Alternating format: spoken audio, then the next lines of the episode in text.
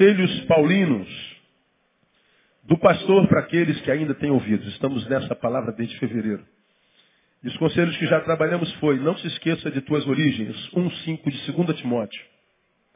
Estamos em 2 Timóteo. Segundo conselho, não se entregue em frutividade espiritual, 1,6.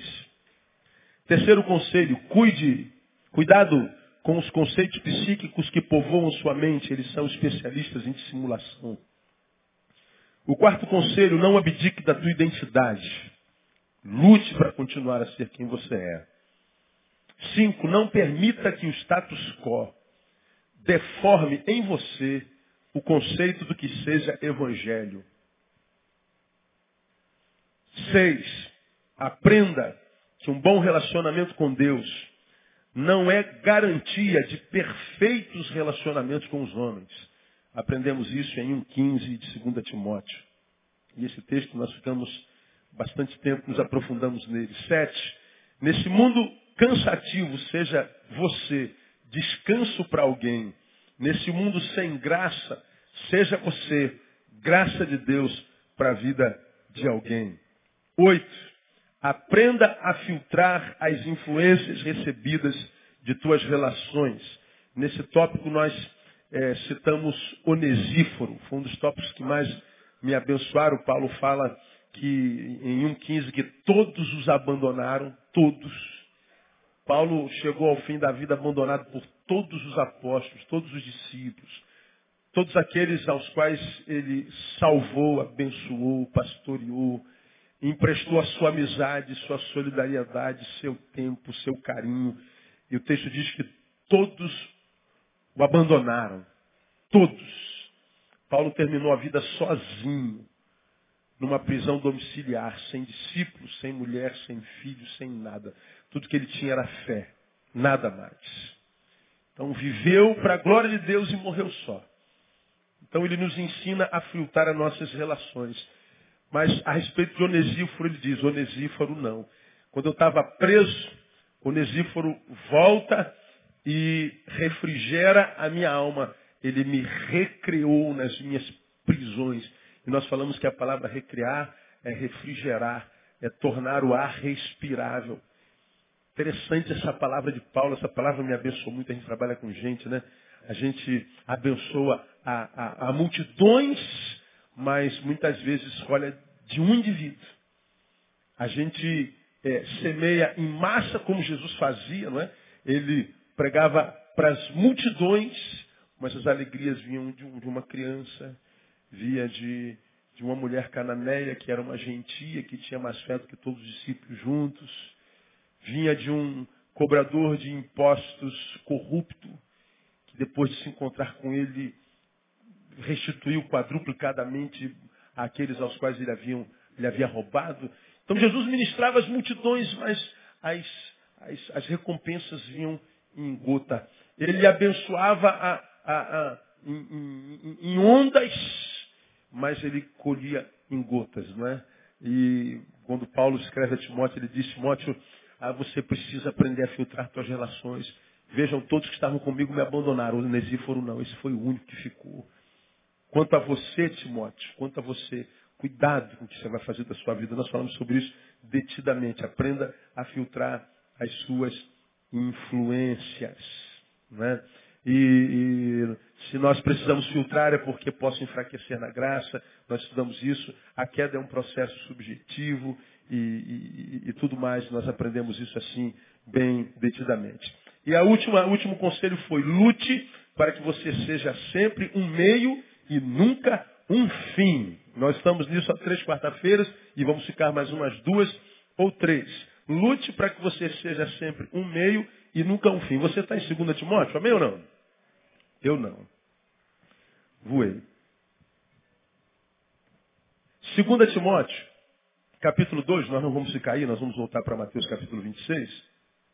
Nós lemos, ah, e o que de mim ouviste diante de muitas testemunhas, transmite-o a homens fiéis que sejam idôneos para também ensinarem a outros.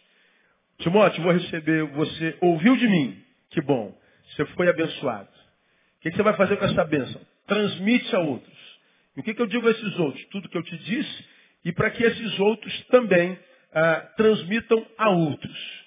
Então Paulo está dizendo a Timóteo, Timóteo, nunca seja o fim de nada do que Deus te dá.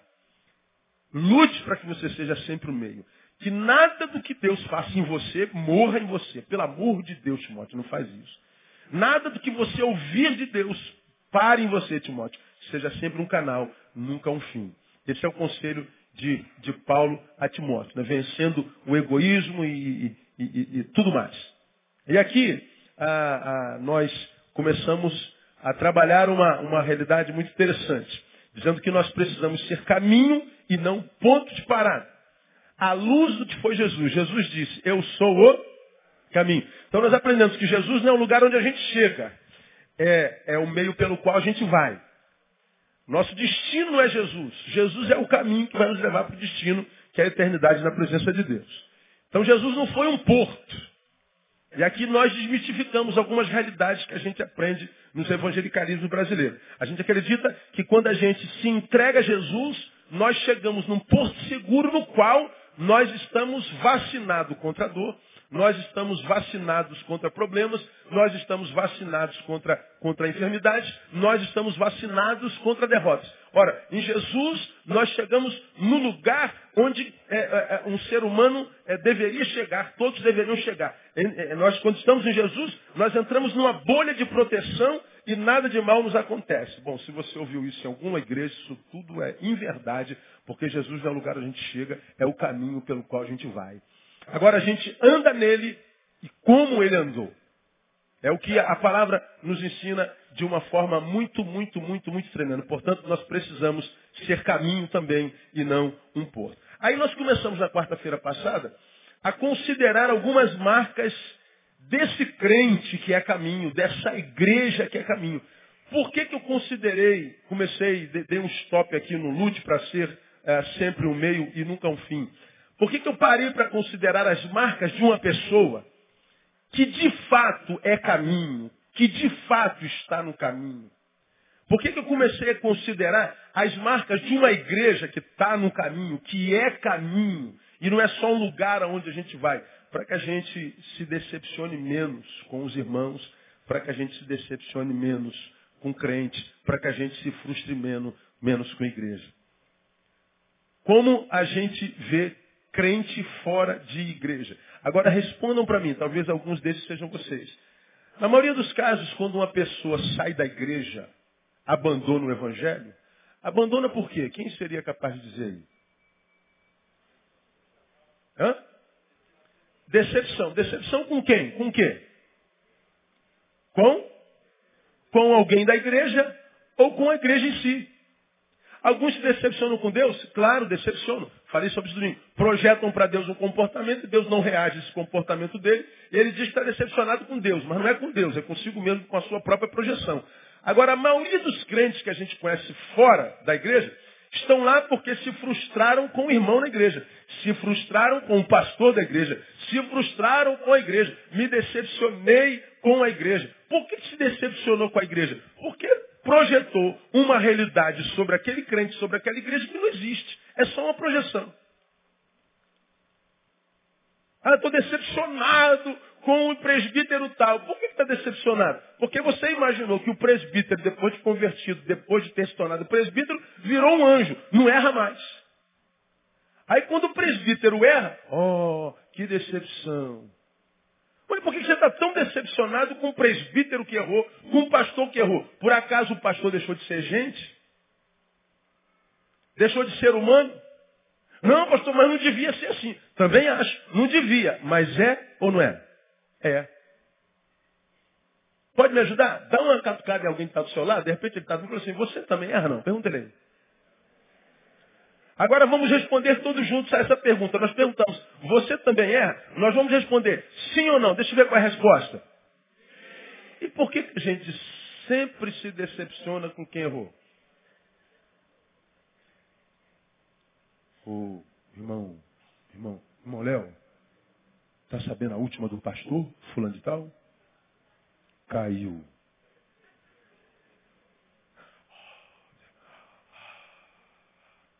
Para cair, basta estar Quantos aqui estão em pé na presença do Senhor? Deixa eu ver.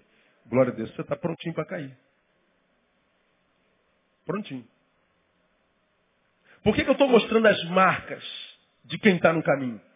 Para que quando o pastor cair, o presbítero roubar o dinheiro da igreja e a, igreja é, voltar para doutrinas esquisitas, quando, quando o diácono meter a mão no pescoço do adolescente que xingou ele de gordo, quando o adolescente cuspir na cara do professor da escola dominical, você fala assim, meu Deus do céu, eu vou embora desse lugar que isso aqui é um inferno. Não, não é não. É, continua sendo igreja. E a igreja sempre foi assim. Ou por que será que você acha que entre os doze, Jesus convidou Judas? Sempre tem um que me pergunta, pastor, Jesus sabia que Judas era o que era? Vou perguntar de novo, sim ou não? Qual é a resposta? E como é que Jesus convidou Judas? Para que eu e você soubéssemos que a igreja não é feita por gente perfeita. Para que eu e você entendêssemos que a igreja, mesmo na qual ele é pastor, não é um lugar perfeito. Agora, qual o problema de muitos crentes que saem da igreja? Vêm para a igreja e só olha para os Judas que estão nela. Agora tem outros onze, que são gente boa. Na igreja tem Pedro, tem Tiago, tem João. Agora, os que estão fora da igreja estão por quê? Porque na igreja tem Judas. Ué, na igreja que Jesus pastoreava tinha 12 membros e tinha Judas. Imagina uma igreja de 3 mil membros. Deve ter uns 1.990 membros. Judas. O problema é deles. Mas tem 10 gente fiel aí. E que os 1.990 vão para o inferno todos eles, meu irmão. Se a igreja tem 10 justos, a gente fica nela. Porque a Bíblia diz, lá, isso vem lá de, de, de, de, do tempo de Jó, lá de Sodoma e Gomorra. Senhor, se tiver cenzinho, o senhor preserva, preserva. A cidade inteira, quantos tiver você quer? Cenzinho. Não, se tu achar cem, a cidade inteira sobrevive. Não, cinquentinha, quebra. Não, tá tudo bem. Se tu achar cinquenta, a cidade inteira, dezinho. Se tu achar dez, a cidade inteira sobrevive. Não tinha dez. Aí o fogo desceu. Agora, por que, que o fogo ainda não desceu sobre nós? Porque ele falou, só precisa ter dois ou três. Como um é você, amém ou não? Você só precisa achar mais um. Catuca de um que está do lado. Eu estou aí, irmão. Estou junto aí. Nós dois, estamos juntos. Junto e misturado. Nome de Jesus. Pois é. E por causa desse irmão que está do seu lado, que é justo, eu quero saber quem é injusto na igreja, irmão. Eu não estou nem aí. Eu sou o pastor da igreja. Não nem... Pastor, fulano foi embora. Vai com Deus, filho. Se quiser voltar, a porta está aberta. Mesmo a porta qual você saiu, está tá aberta para você voltar. Aí voltei. Desculpa, desculpa, irmão. Tá perdoado. Me aborreci, não vou embora. Vai com Deus, não tem problema nenhum. Quando quiser voltar, ele volta a segunda vez. Pastor, eu não achei lugar, fica à vontade. Aí agora ele se decepcionou com a cantina. Ah, pastor, a coxinha está muito gordurosa, vou embora. Vai com Deus, irmão. E acha uma cantina melhor. E ele volta, descobriu que a coxinha era muito boa. Ele vai, vai para o banheiro. Pô, o banheiro está sempre cheio, pastor. Então vai embora, irmão. Procura um banheiro grandão. E ele... Agora, se eu for deixar qualquer lugar, não só a igreja, porque tem gente infiel, porque tem gente maculada, porque tem gente que está brincando, porque tem gente que não quer nada, eu vou precisar ser arrebatado, irmão. Porque não existe esse lugar.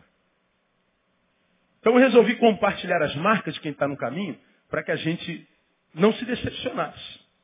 Porque tem muita gente que ainda se decepciona, por incrível que pareça, está olhando para os homens ao invés de olhar para Jesus. Aí nós fomos lá para Mateus, capítulo 26. Ah, eu já fiz uma série de sermões sobre essa palavra, foi num domingo de manhã, mas o público de quarta-feira é quase que todo outro. É, não cabe todo mundo da igreja no mesmo culto, então é uma igreja domingo de manhã, outra igreja domingo à noite, outra igreja quarta-feira.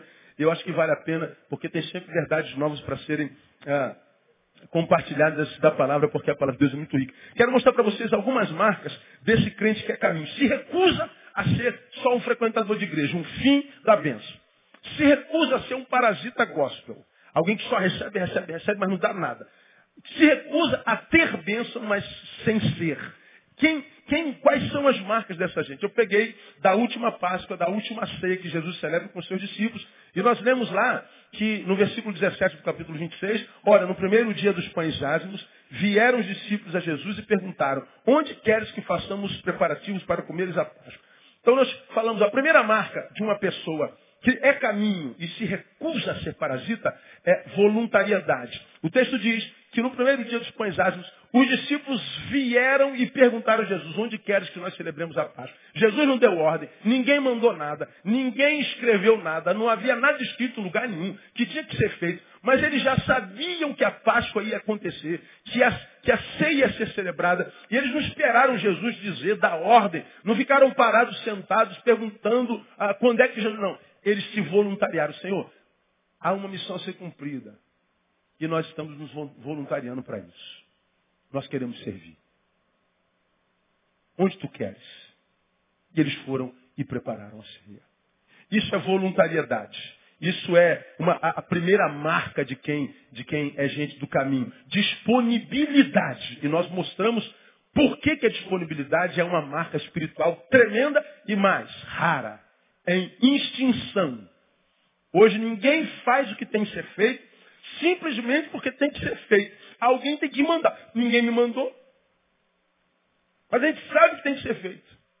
Mas a gente não cumpre. E aí a gente quer que Deus sorria para a gente. Não tem como. A segunda marca, que eu vou conversar com vocês hoje, vem do versículo 18. No 17, eles vieram a Jesus e perguntaram, onde queres que façamos? Respondeu ele, ide à cidade, a um certo homem, e, de, e diz, diz ele, o mestre diz, o meu tempo está próximo, em tua casa celebrarei a Páscoa com os meus discípulos. E os discípulos fizeram como Jesus lhes ordenara e prepararam a Páscoa. De um lado, preste atenção, eles se voluntariaram. Mestre, o que, que o senhor quer que a gente faça agora com relação à Páscoa? Vá até a cidade, procure um homem assim, assim, assado. Eles se voluntariaram, sem ordem alguma, porque se voluntariaram, receberam missão. Só tem missão de Deus, quem está disponível para Deus. Quem não está disponível para Deus e não mostra isso com atitude, vai morrer sentado no banco. Vai morrer querendo que Deus abençoe. Porque como, como eu, eu, falo lá, eu falo na reunião de transferência da nossa igreja, quando vem gente de outra igreja para a nossa, eu falo assim, ó, no reino de Deus, na nossa igreja principalmente, vigora uma máxima de Geraldo Vandré em 1964. Ele compôs uma música que você conhece bem. Vem, vamos embora, que esperar não é saber. Cante. Quem? Não espera acontecer. Vem, vamos embora, que esperar não é saber. Quem sabe faz a hora, não espera acontecer. Então quem vem ficar sentadinho esperando que aconteça, vai ficar sentadinho esperando. Voluntariedade. Porque eles se voluntariaram, Jesus deu uma ordem, deu uma missão. E o que, que aconteceu? Eles obedeceram. Primeira marca de quem está no caminho, voluntariedade. Segundo, obediência. Quem é voluntário não escolhe a ordem a ser obedecida. Se Deus deu, cumpre. Hoje na igreja acontece o fenômeno oposto. Primeiro que nós não temos voluntários. Às vezes você fala assim, poxa, ah, pessoas estão vindo para cá, o ponto igreja maior, você vai para aquela igreja, você não vai conseguir fazer nada, tem muita gente lá. Tem muita gente. É verdade. Mas faltam trabalhadores para a Serrara. Bom, isso é uma realidade desde que Jesus estava entre nós. Desde que Paulo estava entre nós. A seara, na verdade, é grande, mas são o quê? Poucos os ceifeiros, os trabalhadores. Desde lá. Hoje é a mesma coisa. A seara cresceu, mas os trabalhadores continuam sendo poucos. Nós estamos inserindo dentro do quadro da, da máxima sociológica, que diz que 20% faz o trabalho de 80%. É a grande verdade. O que não é problema algum para Deus, porque Deus, desde sempre, sempre trabalhou com a minoria. Agora, quem é do caminho, ele faz questão de fazer parte da minoria. Deus, se tu usas uma minoria, eu quero estar no meio dessa minoria. Se tu precisas de dois ou três, eu quero ser um desses. Deus, eu não quero saber o que, que o Senhor vai me mandar fazer. Eu quero fazer, porque eu faço para a glória do teu nome. Agora hoje, nós temos poucos voluntários, nós temos muita gente que reclama. Porque não foi servido assim, porque não foi daquele jeito, porque o som está ruim, porque o banheiro está sujo, porque. Ou seja, eu não estou sendo bem servido, eu não estou sendo bem tratado, eu acho que eu deveria ter um pouquinho mais, eu acho que eu poderia, eu acho que eu, exemplo, sempre reclamando com o que não fizeram assim. Agora, duvido que esse crente que vive reclamando de tudo, em qualquer ministério, em qualquer lugar, em qualquer igreja, tem a mesma disposição quando o assunto é serviço. Troca de lugar com Deus, porque no reino, o ser a ser servido é Deus. O ser a ser adorado é Deus. E ele diz, quando você intenta me servir e me adorar, aí eu passo a bola. Você serve o teu irmão e você estará me servindo. Você faz o teu irmão, estará me, fazendo. Então Deus o que, que faz com a gente? Ele nos tira do centro e põe um irmão. Agora, isso se dá na vida do disponível. Esse tem missão. E quando ele obedece, ele nunca vai conhecer mesmice, ele nunca vai conhecer mediocridade, ele nunca vai conhecer uma vida sem sentido. O que eu mais encontro na vida hoje é de crente sem sentido para viver. De crente sem razão para viver. De gente cuja vida não equilibra de jeito nenhum. É impressionante, cara. É impressionante. Como o evangelho tem dificuldade de se enraizar no coração dessa geração. Impressionante como nós não conseguimos entender a máxima do reino, a máxima do evangelho. Mesmo que a gente explique assim com detalhe, que a gente mastigue dentro da boca como a, a, a passarinha dá para o seu filho passarinho, ele, ele mastiga, ele entende. Chega no entendimento, chega na razão, mas não desce para a vida, não se transforma em fruto. A pessoa fica vivendo em círculo, como o cachorro que corre atrás do rabo. Ele está trabalhando, mas um trabalho que nunca vai se concretizar, porque ele não, não vai conseguir cumprir. Ele não consegue internalizar o Evangelho. O Evangelho não apazigua o coração. E qual é a dificuldade disso, irmão? Porque a gente não sai do centro. A gente está sempre no centro a gente sempre transfere a nossa relação com Deus com essa relação que eu falei há bem pouco tempo atrás, de um que serve e de outro que é servido. Só que nessa relação com Deus, quem serve é Deus e o servido sou eu. Pois é, essa é uma relação equivocada. Se Jesus me salvou, ele me salvou e me deu uma missão. Porque está escrito lá na sua palavra: Vós não escolhestes a mim. Eu vos escolhi a vós. E ele diz para quê? E vos escolhi para que vades e deis fruto. E o vosso fruto permaneça. Eu não escolhi você para que você se dê bem.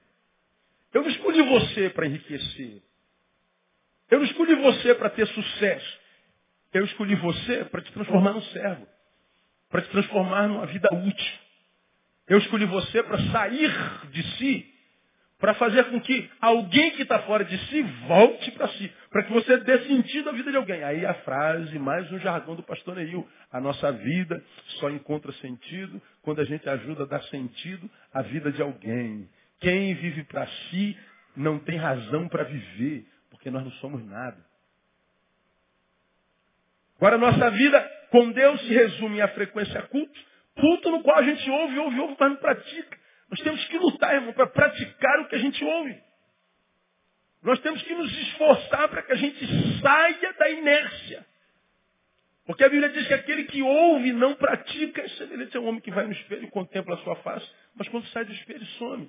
A, a duração da vida dele é o tempo que ele está ali na frente do espelho, mas depois que ele sai, a vida perde sentido. Eu não posso viver uma relação com Deus que dependa de reunião. Sentir de Deus só na quarta-feira à noite, sentir de Deus só domingo de manhã, sentir de Deus só domingo à noite. Eu não posso ter uma relação com Deus que eu só sinta dele e ele quando eu estou no culto. Não, eu quero um Deus que não é domingueiro como eu, que não é cultico como eu, que não é templificado, templificado, nem existe isso, mas dá para entender. Um Deus que vive dentro do templo. Não, eu quero um Deus, irmão, que me acompanhe na sexta-feira à noite, amém ou não? Eu quero um Deus que quando eu acordo segunda-feira, irmão, que nem quero acordar. Quem é que quer acordar segunda-feira? Ninguém quer. A gente acorda porque nós somos estritamente obrigados. Porque se perguntasse assim, se você pudesse descansar mais um dia da semana, qual seria esse dia? Ah, lógico. Alguém diz, esse dia é endemoniado. Não, não, não, não. Esse dia é uma benção. É difícil de acordar na segunda-feira. Agora eu quero Deus que me ajude, que acorde comigo na segunda-feira, de modo que eu acorde na segunda-feira, mesmo que a cama venha nas costas. Mas eu acordo dizendo, louvado seja o nome do Senhor. Este é o dia que fez o Senhor. Alegremos e regozijemos nele. Eu quero Deus da terça-feira, da quarta-feira, como eu preguei aqui alguns meses atrás, me ensinaram que domingo é dia do Senhor. Sim, eu creio, mas não é só domingo. Se domingo é dia do Senhor, sábado é de quem? Não, sábado à noite é do diabo, pastor, é da carne Sexta-feira é o dia internacional do. Como é que diz lá? Do, do adultério, não? Ah, sei lá, tem um, tem um cara de rádio que fala, sexta-feira é o dia internacional do, do, da, da, promiscuidade, sei lá, não sei de quê. Eu não, quero que a minha sexta-feira à noite seja também de Deus. Eu quero Deus que está comigo sete dias por semana, 31 dias por mês, 365 dias por ano. Agora, quando é que isso é uma realidade? Quando eu sou voluntário, estou disponível para Ele. Quando ele, ele, ele me disponibilizo para Ele, Ele me dá uma ordem e eu obedeço. Obediência. Obediência. E a gente aprende isso. Ide. E eles foram. Eles cumpriram a missão. Agora, falar um pouquinho de obediência nesses 15 minutos que nos sobram bem rapidinho. Por que, que a obediência é importante? Cara, não sei se tem alguma coisa que se fala sobre obediência. A gente sabe se o que obedecer. Ah, não tem discussão sobre obediência. Mas mesmo assim, vamos tentar falar sobre o óbvio. Por que, que obediência é importante? Porque obediência tem a ver com humildade. Humildade. Por que, que obediência, pastor Neil, tem a ver com humildade? É muito simples. Antes de falar disso, a gente lembra do versículo que fala sobre humildade. A Bíblia diz que é, aos soberbos Deus faz o quê? Quem se lembra? Abate. E aos humildes? Deus exalta. Se eu sou soberbo, Deus é inimigo. Lembra que é soberba, não lembra? A soberba é um problema oftalmológico existencial. Isso é que é soberba. Por que, que a soberba é um problema oftalmológico existencial? Porque o soberbo não se enxerga. Toda vez que o soberbo se compara com o próximo, ele se vê maior que o próximo. E quando olha para o próximo, sempre o vê menor do que ele. É, é problema oftalmológico, ele não enxerga bem. Porque quem se compara com o outro se vê maior é, é um doente. Está com um problema oftalmológico, ele não se enxerga. Quem se enxerga, você já aprendeu. Quando a gente entra debaixo da luz de Deus, ele nos revela nós mesmos. E eu estou me enxergando como eu sou. Você já aprendeu aqui. Quando eu, de fato, estou na presença de Deus e me enxergo, a única palavra que pode sair da nossa boca, qual é? Ai. Ai de mim, que sou um homem de lábios impuros e habito no meio de um povo de impuros lábios, e os meus olhos viram rei. E quando os meus olhos viram rei, esse olhar a mim fez com que eu me enxergasse, e eu estou vendo que eu sou essa porcaria. Muito menos do que todos imaginam que eu seja, porque toda a imaginação que nós temos do outro é sempre maior do que a realidade dele. Nós não nos conhecemos, nós nos imaginamos. E a imaginação que a gente tem do outro é sempre maior do que a realidade dele. Vocês não me conhecem, me imaginam. A imaginação que você tem a meu respeito é muito maior do que o que eu sou de verdade. Eu sou muito menos santo do que vocês imaginam. Sou muito menos crente do que vocês imaginam. Sou muito menos tudo que vocês imaginam, como vocês também são tudo muito menos do que eu imagino de vocês. Agora, a imaginação do outro não deveria nos importar. Mas o que nós sabemos de nós deveria. E quando eu sei que eu sou essa porcaria, menos do que nada, frágil, infiel, desistente, inútil, poderia fazer muito mais para Deus e não faço, deveria conhecê-lo muito mais e não conheço, deveria ser muito mais santo e não sou. E sabendo que eu não sou um monte de coisa que deveria ser, e sou um monte de coisa que também não deveria, e mesmo assim eu estou debaixo da graça dele. Acordei hoje, comi, bebi, me vesti, estou debaixo da bênção. Eu simplesmente devia dizer, Senhor, muito obrigado. E não me preocupar com o pecado de ninguém, porque eu sei dos meus. Agora o soberbo não, o soberbo, olha, essa camisa, essa saia, brinco, essa igreja, esse pastor, é, ele, tá, ele vive apontando os erros de todo mundo. Porque ele acha que os erros de todo mundo são maiores do que os erros dele. Por que, que os de todo mundo é, são maiores que os erros dele? Porque ele não se enxerga. Esse é só esperar para ver. O futuro dirá, irmão, quem ele é. Logo, logo ele será abatido. Logo, logo. Ele não tem a bênção da longevidade. Agora, obediência tem a ver com humildade, por quê? Porque humildade, Deus exalta. Tem a ver com humildade. Pressuposto, a humildade, é pressuposto, portanto, para quem quer ser exaltado. Deus exalta o teu servo, abençoa o teu servo, honra teu servo. Ele está dizendo, não é fácil. Isso para mim é fácil, meu filho. Agora ele diz que ele exalta os humildes. Obediência tem a ver com humildade. Fácil, fácil, fácil. Eu faça isso. Sim, senhor. Eu pego e faço. Com humildade. Porque eu sei que eu estou aqui para obedecer. Eu estou aqui para servir, não estou aqui para questionar a ordem. Está na palavra, Deus mandou, eu cumpro e pronto, com humildade, com simplicidade. E eu faço porque tem que fazer. Agora, o que, que acontece na igreja? Eu, pastor, vou carregar essa caixa? Eu. Pô, pastor, lá fora eu sou coronel. Lá fora eu sou empresário, pastor. Pô, isso aqui é o pessoal que é office boy, pastor. Isso aqui é o pessoal que ganha salário mínimo, pastor. Pô, eu não. Você lembra onde eu moro, pastor? Isso conta no reino de quem? Em qual reino que isso conta? Estava lá na igreja do Vitor, alguns meses atrás, lá em. Não, não foi na igreja do Vitor, não. Foi numa outra igreja. Eu estava na igreja de, de alguém pregando esse país afora. Aí tinha alguém assim, logo no início do culto, no alto de, um, de, de uma escada, botaram assim no teto. Deu um problema na lâmpada, acho que um, era uma lâmpada embutida no teto de gesso. A lâmpada caiu ficou pendurada.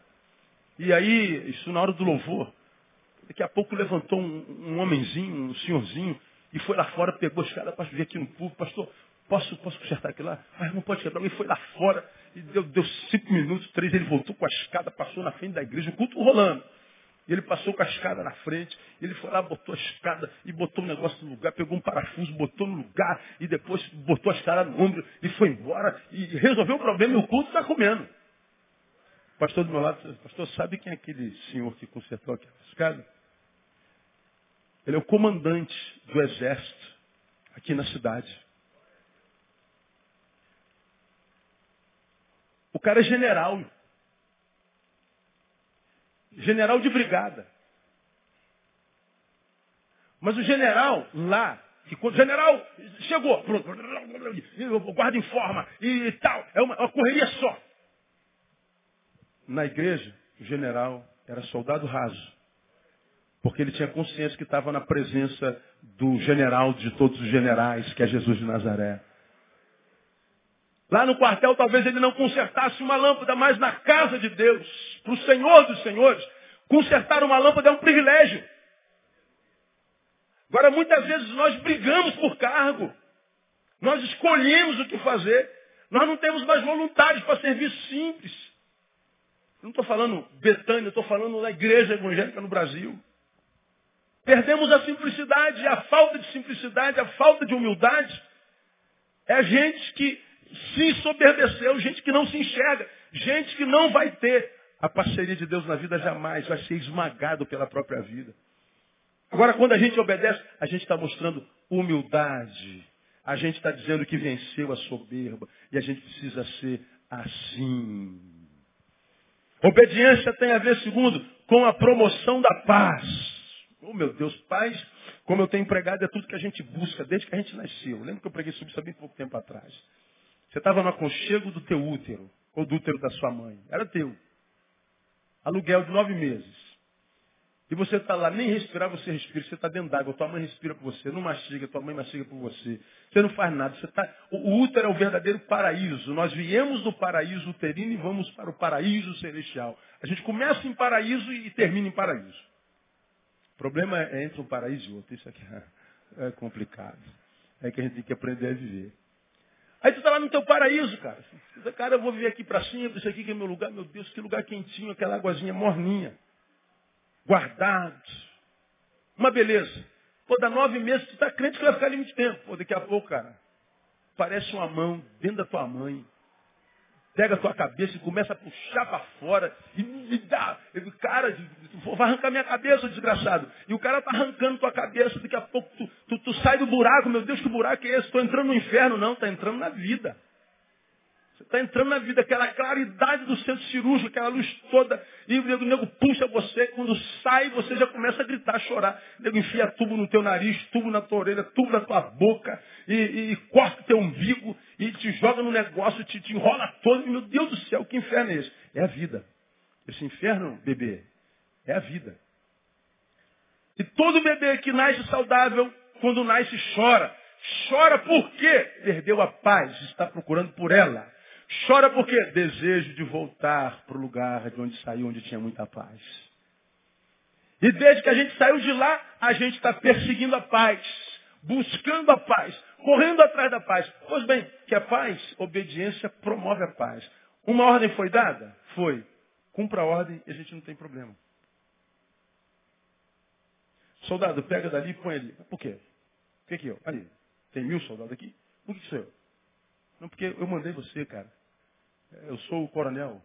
Não, mas por que não? Muito pesado. Manda alguém me ajudar. Pô, meu filho, cala a boca e obedece logo. É, não, a gente questiona, a gente não vai. A gente, é, pronto, começou a guerra. A gente, se o marido obedecesse a mulher, se a mulher obedecesse o marido, se o filho obedecesse o pai, se o vizinho entrasse em acordo e obedecesse com, com, com o vizinho, se as nações se respeitassem, se obedecessem, tivessem um acordo, diálogo, diplomacia, nós não teríamos problema. A obediência promove a paz. Aí a gente entende o que, que Jesus queria dizer quando falou da sua oração. Bem-aventurados promotores da paz. Os que promovem a paz. Os que são de paz. Promoção de paz. Para a gente terminar, obediência tem a ver com o reconhecimento do Senhor que se serve. Cara, se Deus me mandou, se Deus me vocacionou, se Deus me chamou, se Deus me deu essa incumbência, ide até a cidade, meus filhos, e procurai um homem. Vão até lá e, e, e, e procurem um homem. Ide à cidade, certo homem dizer, o mestre diz, o meu tempo está próximo, em tua casa celebrarei a Páscoa com os meus discípulos. E eles foram. Acabou o diálogo. Acabou tudo. Acabou geral. Acabou. E por que, que eles foram? Qual homem, Senhor? Como ele está vestido? Quem é ele? Qual a cor? Ele falou, ide à cidade a um certo homem. Eles sabiam que era Jesus. Jesus não dá ordem furada. Jesus não, não nos coloca numa furada. Nem sempre a ordem dele é lógica, mas se ele deu ordem, vá. Porque há recompensa na obediência no nome de Jesus. E quando eu vou, eu estou dizendo, eu sei a quem eu estou obedecendo. Lembra Jó, né? Ela perdeu filho, bens, mulher, saúde. Tem uns amigos que não valem nada. Quem tem amigos como aquele não precisa de inimigos. Beldade Zofar ele faz como esses profetas que aparecem na nossa vida dizendo por que, que a gente está sofrendo. Ah, Jó, você está sofrendo porque você prestou dinheiro a, a, juros. Ah, Jó, você está sofrendo porque alguns de teus filhos pecou. Ah, Jó, você está sofrendo porque você foi injusto com teus empregados. Ah, Jó, todo mundo deu um monte de razão para a causa. Nenhum deles acertou porque não tinha como alguém saber. Que tinha uma reunião no céu onde o diabo estava presente e Deus entrega Jó na mão do diabo. Não me pergunte. Agora, mesmo quando Deus entrega a gente na mão do diabo, Deus sabe o que está fazendo. Como eu tenho pregado aqui ao longo desses últimos anos, se é Deus quem está fazendo, se é Deus quem está mandando, se é Deus quem está levando, não interessa nem o destino. E você se lembra que eu preguei disso aqui? Tendo Jesus sido levado para o deserto pelo Espírito Santo para ser tentado pelo diabo, Jesus foi levado para o deserto para ser tentado pelo diabo. Deserto é símbolo da dor, deserto é símbolo da solidão, deserto é símbolo da escassez, deserto é símbolo da derrota. E mais, Jesus não foi levado só para o deserto. Ele foi levado para o deserto, símbolo disso tudo, para ser tentado pelo diabo. Eu pensando, meu Deus, Jesus foi levado para o deserto para ser tentado pelo diabo. Não tem, não tem lógico um negócio desse. Mas há uma palavra esclarecedora desse texto. Diz que quem levou foi o Espírito Santo. O Espírito Santo levou Jesus para o deserto para ser tentado pelo diabo. Bom, alguns de nós podem se prender no deserto no diabo. Eu me prendo no Espírito Santo. Se é o Espírito Santo quem está levando, mesmo que seja para o deserto, para a presença do diabo, aquele lugar vai ser um lugar de bênção na minha vida, no nome de Jesus. E foi. Jesus pode ter passado por 40 dias e 40 noites de escassez. Mas depois que ele passou pelos 40 dias e 40 noites, ele aprendeu que estava preparado para suportar qualquer dor humana. Qualquer uma. Na minha concepção, quando Jesus foi levado para o deserto e entregue a Satanás, ele estava, entre outras coisas, sendo preparado para quando na cruz do Calvário ele fosse abandonado por Deus para entender que ele suportaria, se ele suportou 40 dias lá na presença do diabo, ele vai suportar aquele tempo na cruz. Mesmo que ali ele tenha gritado, Deus, por que me desamparaste? Porque todos nós passamos momentos na vida desérticos, nos quais nós falamos a mesma coisa, Deus nos abandonou. E quase sempre a gente diz, Deus nos abandonou quando a gente está no desertão. Quando não acontece nada, a gente não sente nada, quando não há mais sonhos, não há força para ter esperança, para projetar, a gente está no deserto, acabou. Deus não entra em deserto. Erro. Deus é especialista em deserto. Especialista. Você está no deserto, você está no lugar exato para o milagre acontecer. No lugar exato. Agora, isso é para quem é caminho, né? Isso é, não é só para quem é membro de igreja evangélica, isso é para quem tem experiências com ele. Porque se a gente não, não é desses que de fato nascemos de novo, a gente acredita que andar com ele sempre dá certo, porque a gente acredita que ele é um porto. E a gente tem aprendido aqui que ele não é um porto, aonde se chega. Ele é o caminho pelo qual a gente vai. Jesus não é o lugar onde a gente chega, é o meio pelo qual a gente vai. Então, nesse caminho que é Jesus, a gente passa por desertos também. Mas qual o problema se o caminho é Jesus?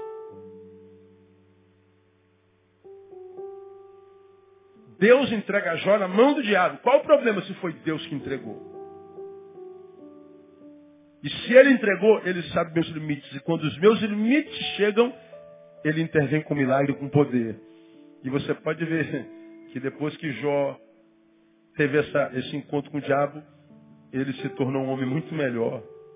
Não porque o diabo melhorou, não. Porque através do diabo ele viu que Deus é muito maior do que aquilo que o diabo pode fazer na nossa vida. Agora eu não tenho informação, eu experimentei. Agora a gente tem se transformado em crente que por causa da dor a gente não se voluntaria, por causa da dor a gente não obedece, por causa da dor a gente se retira para a gente.